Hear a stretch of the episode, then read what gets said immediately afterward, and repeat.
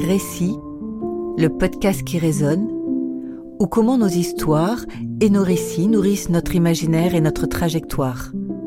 Récit, un podcast créé, produit et présenté par Sophie Mauriac et Olivier Mardy. Réalisation et création sonore, Paul-Éric Rouvière.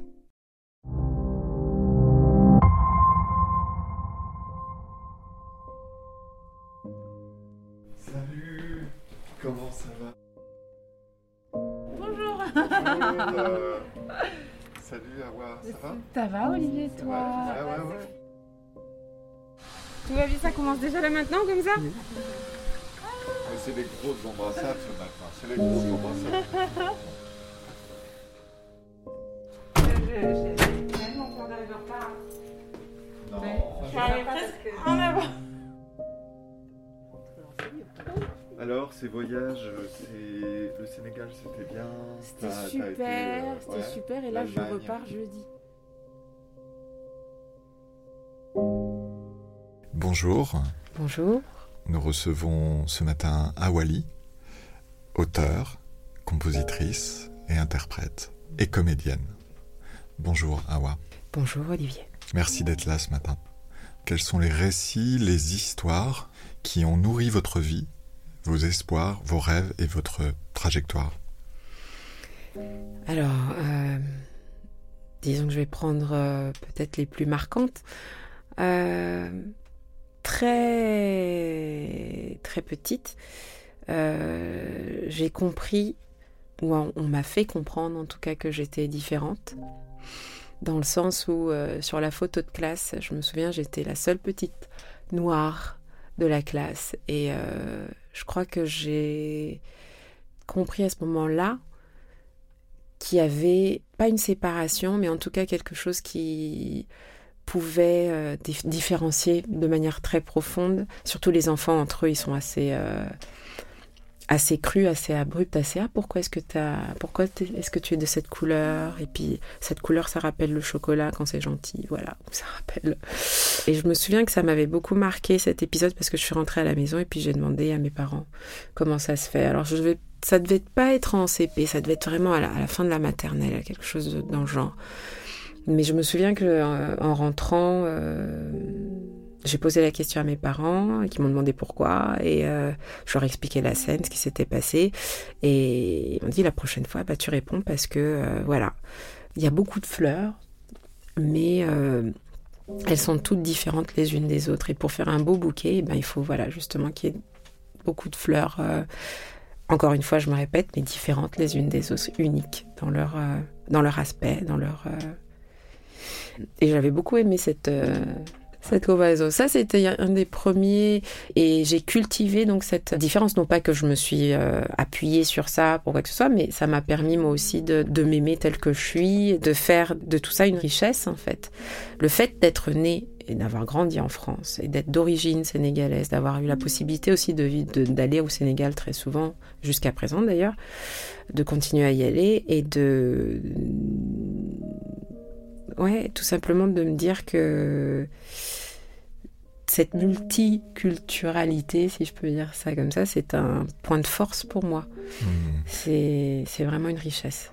Et justement, est-ce que ça a donné lieu à des histoires différentes d'être euh, en lien avec ces deux continents et de provenir de ce continent euh, africain, notamment euh, du Sénégal?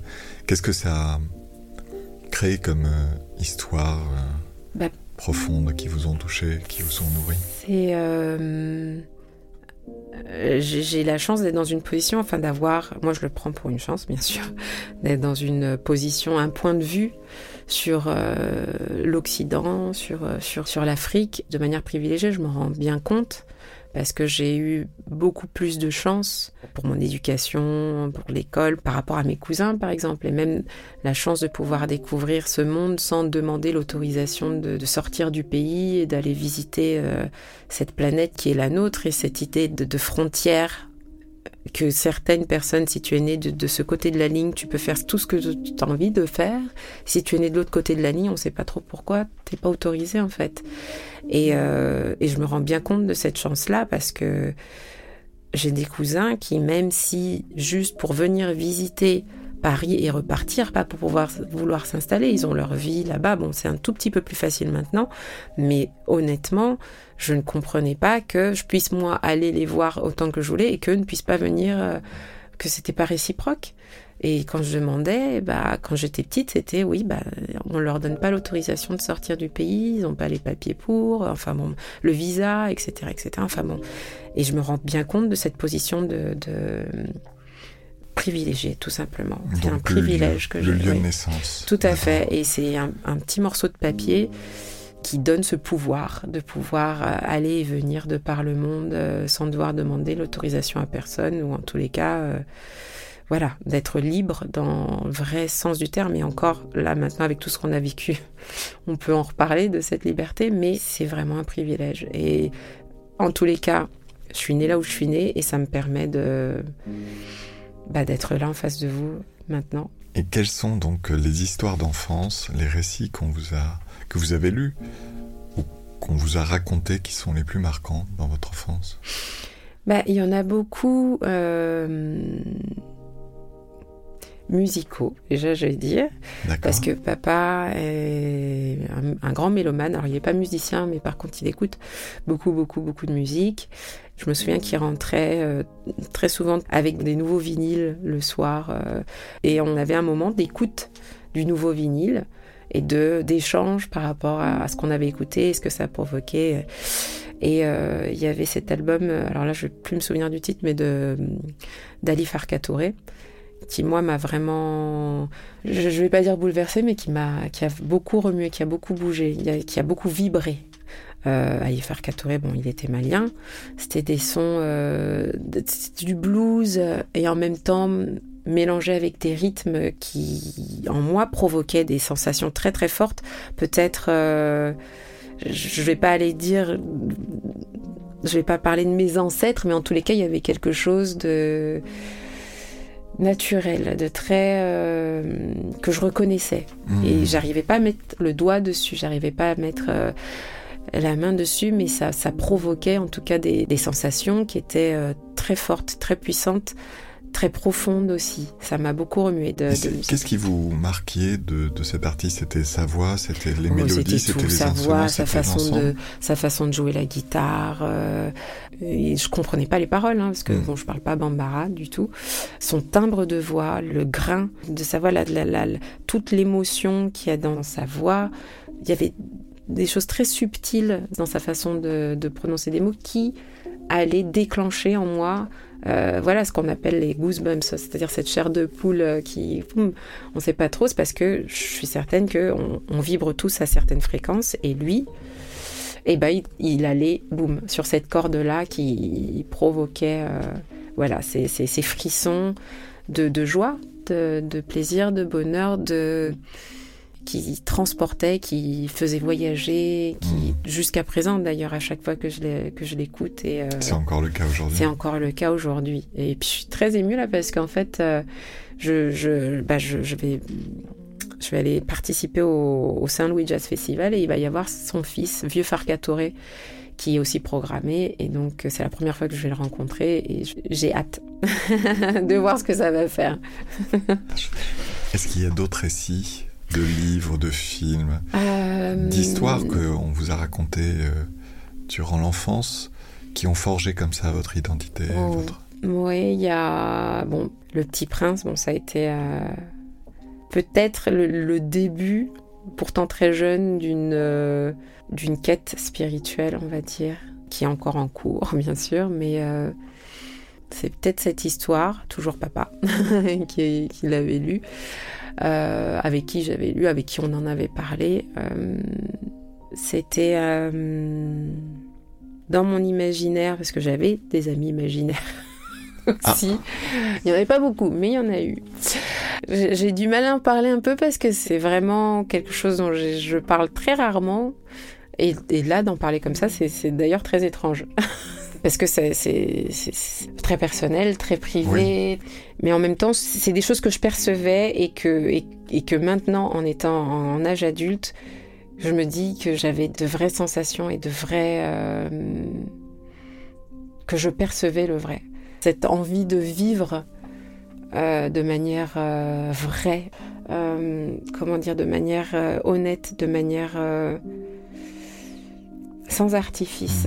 Et bah, cette histoire m'a apporté beaucoup de, plus j'y repense, beaucoup de simplicité dans la façon de vivre les choses et beaucoup d'honnêteté dans la façon de vivre les choses.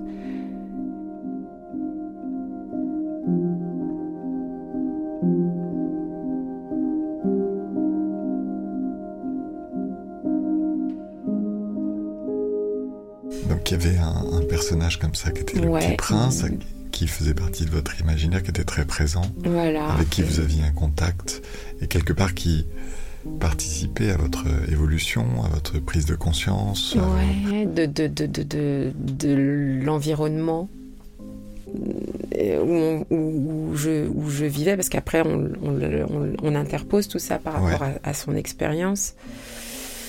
Et euh, cette idée déjà de voyage, moi depuis que je suis toute petite, j'aime découvrir ce monde qui, est, qui est le nôtre, qui nous soutient, qui nous supporte et qui est tellement beau. Alors il y avait d'autres personnages, vous dites, euh, qui ont occupé ce champ de l'imaginaire pendant l'enfance, avec qui vous aviez des drôles de conversations apparemment.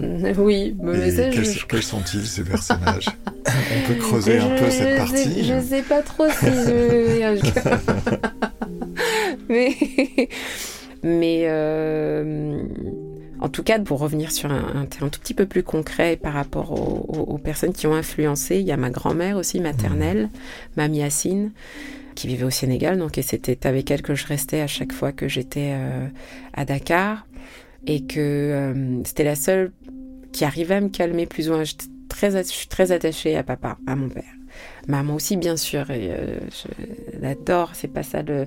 Mais apparemment, quand je, partais, qu'on était tout, petite, en tous les cas, le, pédiatre avait conseillé à maman d'emmener une, chemise avec l'odeur de papa, parce que moi, je me couchais dessus et ça faisait un peu le, doudou, et c'est avec ça que je me calmais.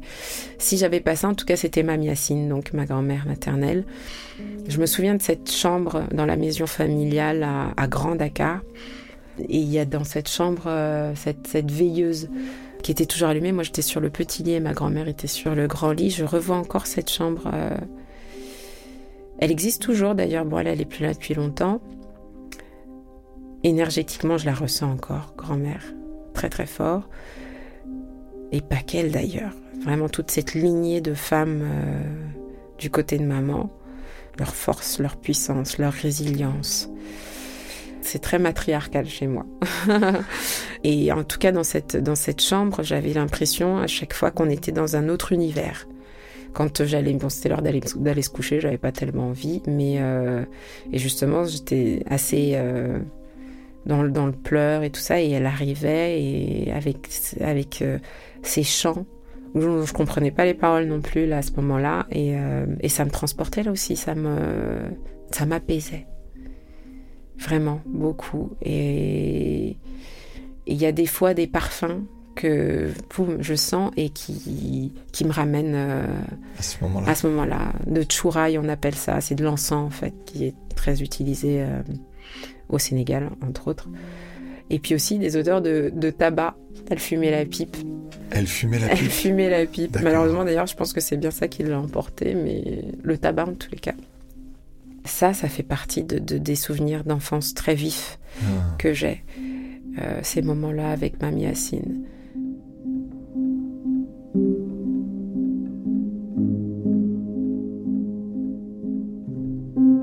Mais est-ce qu'on vous racontait beaucoup d'histoires justement dans la famille?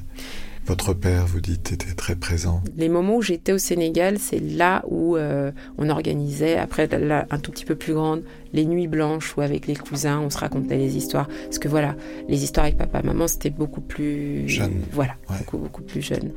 Mais bon, euh, dans, en préadolescence, euh, les vacances d'été, je les passais presque toutes vraiment au Sénégal. Donc là, euh, et c'était des organisations de nuit blanche vraiment, à se raconter des histoires, des contes, des légendes euh, du royaume du, du par exemple. Ou euh, je vais pas raconter exactement les histoires, j'ai pas des, ces souvenirs-là. C'est plus des ambiances, des moods, des atmosphères dans, dans, la, dans la cour euh, centrale de la, de, de, la maison familiale où il y a cet arbre immense qui est encore là, et donc euh, l'arbre à palabre, justement, dont on, s'asseyait puis on buvait le thé, euh, ou, du, ou, du, euh, ou, du, lait aussi, du lait où on mettait, je me souviens, des, des, des, pastilles de menthe dedans, et autour de ça, les cousins qui sont vraiment tous plus grands que moi en plus, donc c'était c'était assez euh, c'était amusant c'était émouvant c'était c'était des histoires euh, de famille c'était des, histoires, de, famille voilà de, des, des, ancêtres des anciens voilà et qui renforçaient notre appartenance à un clan à un... puis qui renforçaient aussi nos liens entre nous entre cousins entre euh, frères et sœurs et qui donnait euh, justement de la confiance beaucoup en soi, de savoir d'où l'on vient et euh, qui on est. Et ouais, c'était très rassurant. C'était très très rassurant. La famille, vraiment, cette base-là, j'ai cette base-là et je suis pleine de gratitude. Euh, pour ça parce que c'est vraiment ma base et je sens qu'à chaque fois que je retourne au Sénégal, j'y puise, puise beaucoup de force, beaucoup de sérénité, beaucoup d'amour, beaucoup de lumière. Et sans même... Euh, c'est juste l'air que je sais pas, dès que j'arrive, je sens que... Ah, pas que je suis à ma place parce que j'aime vraiment... Je veux pas être à l'eau de rose, mais partout vraiment où il y a de, de l'amour, je me sens chez moi. Je vais pas dire que je suis fière d'être née en France. Je suis née en France, c'est pas moi qui l'ai choisi. Comme on dit, on choisit pas ses parents, on choisit pas sa Il y a toute cette chanson qui explique vraiment très très bien les paroles de Maxime Le Forestier sur cette chanson. C'est, ça pourrait être vraiment l'hymne euh, d'une belle partie de ma vie, d'une bonne partie de ma vie, c'est sûr. Et de quoi vous vous souvenez dans ces récits, justement, autour de cet arbre euh, à palabres Qu'est-ce qui vous reste? Euh, Comment ça a nourri peut-être vos chansons? Ah ou euh, vos, votre envie en tout cas de faire la musique aujourd'hui Qu'est-ce qui a donné envie bah, d'ailleurs C'est ce qui est un peu étrange parce que dans ma famille, on vient pas. Vous savez, au Sénégal, il y a ces. Il y a, bon, c'est beaucoup moins euh, présent maintenant, mais il y, a, il y, a, des castes. Et la caste des bijoutiers, la caste des pêcheurs, la caste euh, des griots, justement. Et, moi, je viens pas d'une. Je suis pas d'une famille griotte, en fait. Et c'est eux normalement qui sont les chanteurs et les conteurs, les rapporteurs des histoires euh, des familles euh, dites entre guillemets nobles. Et euh, donc quand je me suis mise à chanter, de manière professionnelle surtout, je ne l'ai pas dit tout de suite. Mais non pas parce que je pensais qu'on allait m'empêcher, mais c'était surtout pour moi, pour voir si c'est réellement ce que j'avais envie de faire, de me lancer dans cette aventure, parce que je faisais vraiment tout autre chose avant? Je venais d'un autre, euh, monde, on va dire presque. Et une fois, une cousine m'a posé cette question, m'a dit, écoute, Awat,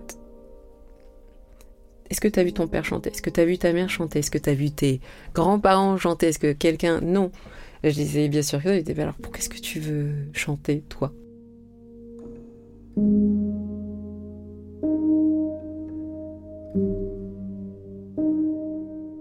C'est pas comme un choix, c'est juste une, une sensation, un ressenti, c'est quelque chose que j'ai vraiment envie de... Enfin, c'est quelque chose qui est en moi et puis qui sort comme ça. Je me pose pas trop la question du pourquoi, du comment. Après, c'est vrai que justement autour de cet arbre, les histoires de mes grands-parents ou de mes arrière-grands-parents, euh, qui étaient des érudits religieux, des maîtres aussi religieux, des maîtres de sagesse, euh, des maîtres, c'était des gens qu'on venait voir et à qui on demandait conseil, à qui, euh, voilà, qui avaient une certaine réputation. Elle, selon ses dires, d'avoir une arrière petite fille qui fait la chanteuse, euh, voilà, qui est exposée comme ça, c'est pas très. mais j'aime penser que mes ancêtres sont très, comme on dit en anglais, I'm my ancestors' wildest dream et qui sont très très très heureux pour moi parce que je suis heureuse justement de ce que je fais, de, de, la manière dont je le fais et que il m'inspire dans, dans, l'écriture de mes chansons par rapport à cet ancrage à Gaïa, à la terre-mère. Et je trouve que ça, en Afrique, on le ressent encore plus. Alors, est-ce que c'est parce que c'est le berceau de l'humanité? Je ne sais pas, mais en tout cas, il y a quelque chose de très puissant, même voire de mystique.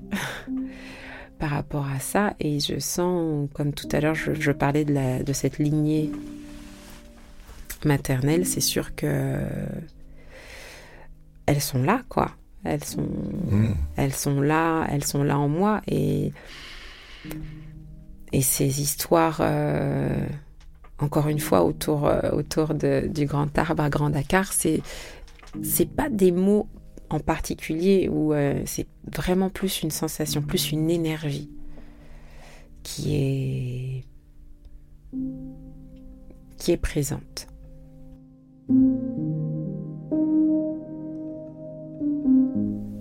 Alors aujourd'hui, à voir quelles sont les, les thématiques et l'imaginaire que vous mettez dans vos chansons, quels sont. Est-ce que vous dites que vous puisez de l'inspiration autour de ces histoires de la famille, de la terre, de ces énergies qui vous habitent et ces personnes qui sont encore présentes et qui nous entourent, tous, toutes et tous.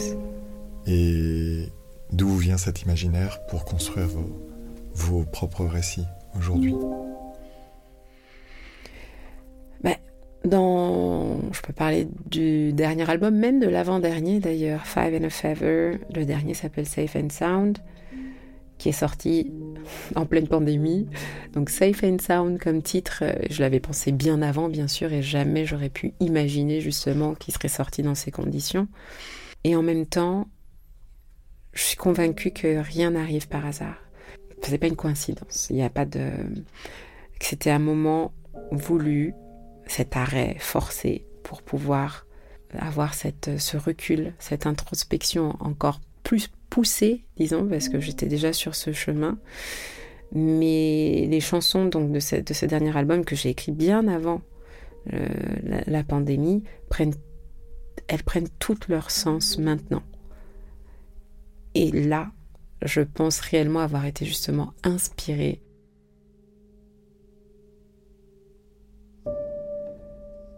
Mais euh, il y a beaucoup de choses qui se sont passées dans ma vie dernièrement, beaucoup de signes que j'ai suivis, une, conscience majeure par rapport à, ce qui se passe, autant au niveau individuel que au niveau de la planète et pourquoi pas de l'univers, mais qui montre le chemin. J'aime bien dire que les chansons, elles sont dans les terres. et qu'à un moment donné, justement parce qu'elles vibrent à la même fréquence que, que nous, que moi, en tout cas, tu, tu chopes des, des, des, mélodies, des mots.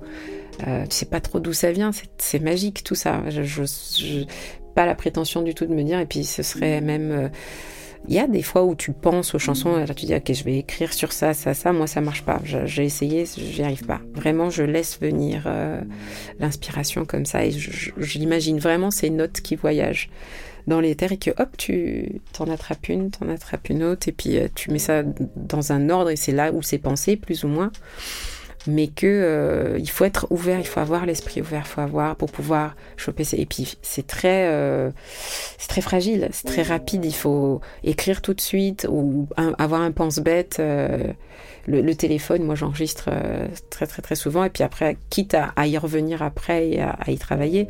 Mais si si je si j'imagine maintenant je, je, me connaissais pour savoir que si je pense que je vais m'en souvenir je dis ah tiens tiens cette idée elle est belle et tout je vais m'en souvenir non c'est mort je m'en souviendrai pas, ça m'est déjà arrivé.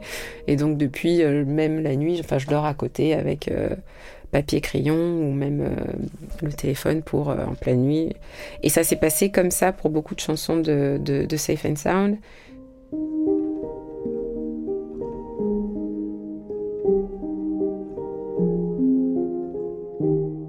Cet album est très différent des autres, donc? Non, pas très différent, mais en tout cas beaucoup plus conscient, oui. Et encore, je veux dire qu'il est beaucoup plus conscient même à ritroso, c'est-à-dire à, euh, après coup. Alors vous utilisez euh, l'anglais, vous utilisez l'italien, L'italien. on passe au français. Pourquoi l'italien? Pourquoi l'italien Parce que Vous ça, rêvez en italien ou- ça m'a. Oui, oui, oui, oui. Je me suis même surprise. Tiens, ça c'était une italiano. Euh, euh, oui, parce que ça fait 20 ans que. Enfin, j'ai vécu à Rome pendant 20 ans. Un peu plus de 20 ans même. Et je devais rester 6 mois à la base. Qu'est-ce mais- qui a fait que vous êtes resté à Rome Roma. L'amour pour Roma. Ah, C'est une ville aussi, là encore, très magnétique. Et une terre très particulière, Ouais. la ville de Rome. Mais il n'y a pas de, encore une fois, il n'y a pas de, de hasard. Tout ce, ce parcours, euh, Paris aussi. hein. Paris, est, est- est- au niveau des énergies, c'est puissant comme ville. Et puis en en plus, en ligne, on pourrait faire Paris, Rome et Dakar. Et euh, ouais, je sais pas, il y a quelque chose que je dois comprendre encore. Euh, sûrement, ou pas, pas tant comprendre, mais en tout cas euh, assimiler ou voilà, parce que c'est pas le, le fait de comprendre en fait. Même pas du tout. Si, si on veut comprendre, c'est là qu'on comprend encore moins. J'imagine que, que voilà, il faut se laisser porter. Et qu'est-ce qui vous a inspiré à Rome particulièrement? Qu'est-ce que vous en retenez? Là aussi, Son histoire, les couches d'histoire. non Olivier, c'est vraiment pas, euh, c'est plus abstrait que tout ça. Il y a quelque chose à Rome dans son atmosphère, dans l'air, dans, dans la couleur même de son ciel. Le bleu du ciel à Rome, c'est pas le même que le bleu à Paris, c'est pas le même que le bleu à Dakar. C'est vraiment très particulier et encore une fois, c'est elle m'a envoûté cette ville et je, et je reviens aux énergies. Mais ça, j'arrive à le dire maintenant parce qu'avant je comprenais pas. Il y a vraiment un moment donné où je rentrais à Rome à Termini et Termini c'est pas le plus beau des endroits à Rome, mais j'avais l'impression d'être euh, chez moi. Alors, est-ce que il y a des réminiscences de, de vie antérieure? Je ne sais pas, mais il y a des énergies en tout cas communes avec cette ville qui ont fait que voilà, j'ai été euh, subjuguée, et plus même encore. Quelle différence vous faites quand même entre ces énergies, entre Dakar, qui était très présent dans votre vie dès, dès, dès toute petite, Mhm. Paris, qui est Mhm. quand même une énergie, euh, qui a une énergie en tout cas de, peut-être plus mentale et intellectuelle, et Rome, où il y a cette lumière, cette puissance, cette sensualité de la Mhm, ville, euh, mhm. et l'art italien. C'est vrai que ce sont des énergies différentes Oui. euh, dans, dans chaque ville. Et c'est pour ça que tout à l'heure je disais, cette multiculturalité est une richesse pour moi. Euh, Beaucoup de facettes, bien sûr. On- C'est c'est ce qui fait la beauté de notre monde, tout simplement. Le fait que, voilà, il y ait autant de, beauté et de différence, justement. Non, ce serait tellement ennuyé, ce serait tellement... Je sais que c'est très basique de dire ça, mais c'est tellement vrai, en fait, que notre unicité fait la beauté de, de notre monde, notre euh, spécificité, cette fréquence unique qu'on a, je sais pas combien de milliards on est sur cette planète, et il n'y en a pas un qui ressemble à l'autre, c'est un miracle. Et justement, dans ces récits et dans ces inspirations que vous avez au travers de vos voyages, au travers de vos cultures et différentes cultures Mhm, que vous apprenez à relier, mhm. sûrement dans vos chansons aussi, puisque Ouais. vous en parlez un peu, euh, qu'est-ce qui vous nourrit aujourd'hui comme histoire? Qu'est-ce qui vous inspire? Quel récit récent vous avez lu ou qui reste constamment présent en vous et vous nourrit encore plus? Il y a tellement de choses. Vraiment, tout simplement parce que j'aime les gens. Et cette connexion avec tout le vivant, je la ressens. Et de manière de plus en plus forte. De manière de plus en plus concrète. Il y a des fois où vraiment, réellement, je, rentre dans le métro parisien et j'ai cette vague d'amour pour toute la rame euh, des personnes qui sont là que je ne connais pas et en même temps je sens qu'on est relié, qu'on est lié et que je, vois la, beauté dans chaque être en fait. Et parce que je me reconnais, elles sont en moi et que je suis en, eux. En conscience, on, on ressent ça. Et, euh, et ça, ça m'inspire énormément. Ça, ça me touche beaucoup.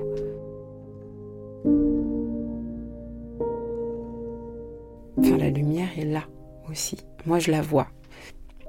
Et indole, c'est c'est en moi, cette manière de voir les choses, de, avec optimisme et avec beaucoup d'espoir aussi. Et, et c'est ce que j'écris dans mes chansons. En tout cas, vous avez envie de le partager. Oui. Et vous l'avez partagé avec nous ce matin. Merci beaucoup.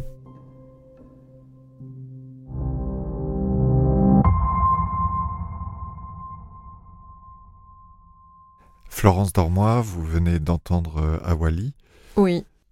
Comment ces mots résonnent pour vous? Alors déjà, euh, de manière là très euh, par rapport à un vécu personnel, quand elle a évoqué le churai, qui est l'encens, moi j'ai eu un vrai coup de cœur pour le Sénégal il y a maintenant assez longtemps. J'ai failli aller vivre à Dakar, donc pour dire quand même quel point j'avais un coup de cœur pour cet endroit. Et le chulai, euh, même si je suis pas allée au Sénégal depuis très longtemps, si je le sens aujourd'hui, c'est ça m'entraîne, voilà. Après, ce, qui me touche beaucoup, c'est tout ce dont elle parle d'ailleurs beaucoup à la fin de l'entretien. Sur, euh, elle parle d'énergie. Elle parle de, je trouve que c'est une personne très spirituelle dans ce qu'il y a de plus simple comme euh, acception de la spiritualité. Euh, ça me touche beaucoup quand elle, parle d'énergie, elle en parle quand elle, parle de la lignée de femmes, de sa famille qu'elle ressent, euh, vraiment en termes énergétiques. Et ça, moi, je peux le ressentir aussi avec les femmes de ma famille. Euh, ma grand-mère, arrière-grand-mère, ma mère, enfin, qui est encore en vie, mais quand elle dit elles sont là en moi, moi, je ressens la même chose. Donc, je, je comprends très bien. Et quand elle parle d'énergie, en parlant de Rome, en parlant de, l'arbre à palabre, en disant c'est pas tellement les mots, c'est l'énergie. Euh, et elle parle aussi de, du fait qu'on est tous reliés. Ça, je peux le ressentir aujourd'hui. Pas il y a 10 ans, 15 ans, c'est vraiment aujourd'hui. Euh, donc ça, ça me touche beaucoup. Après, elle a dit autre chose aussi qui m'a, qui m'a vraiment, euh, que j'ai trouvé très jolie. Elle parle du petit prince. Elle parle de l'idée d'un ami imaginaire. Je trouve c'est très touchant. Et, surtout, elle, dit que une fois adulte, elle s'est dit qu'elle percevait. Euh, elle, a eu un regard sur son enfance et elle, enfant, par rapport au Petit Prince, elle s'est rendue compte qu'elle percevait enfant le vrai et une, manière de vivre de manière honnête et sans artifice.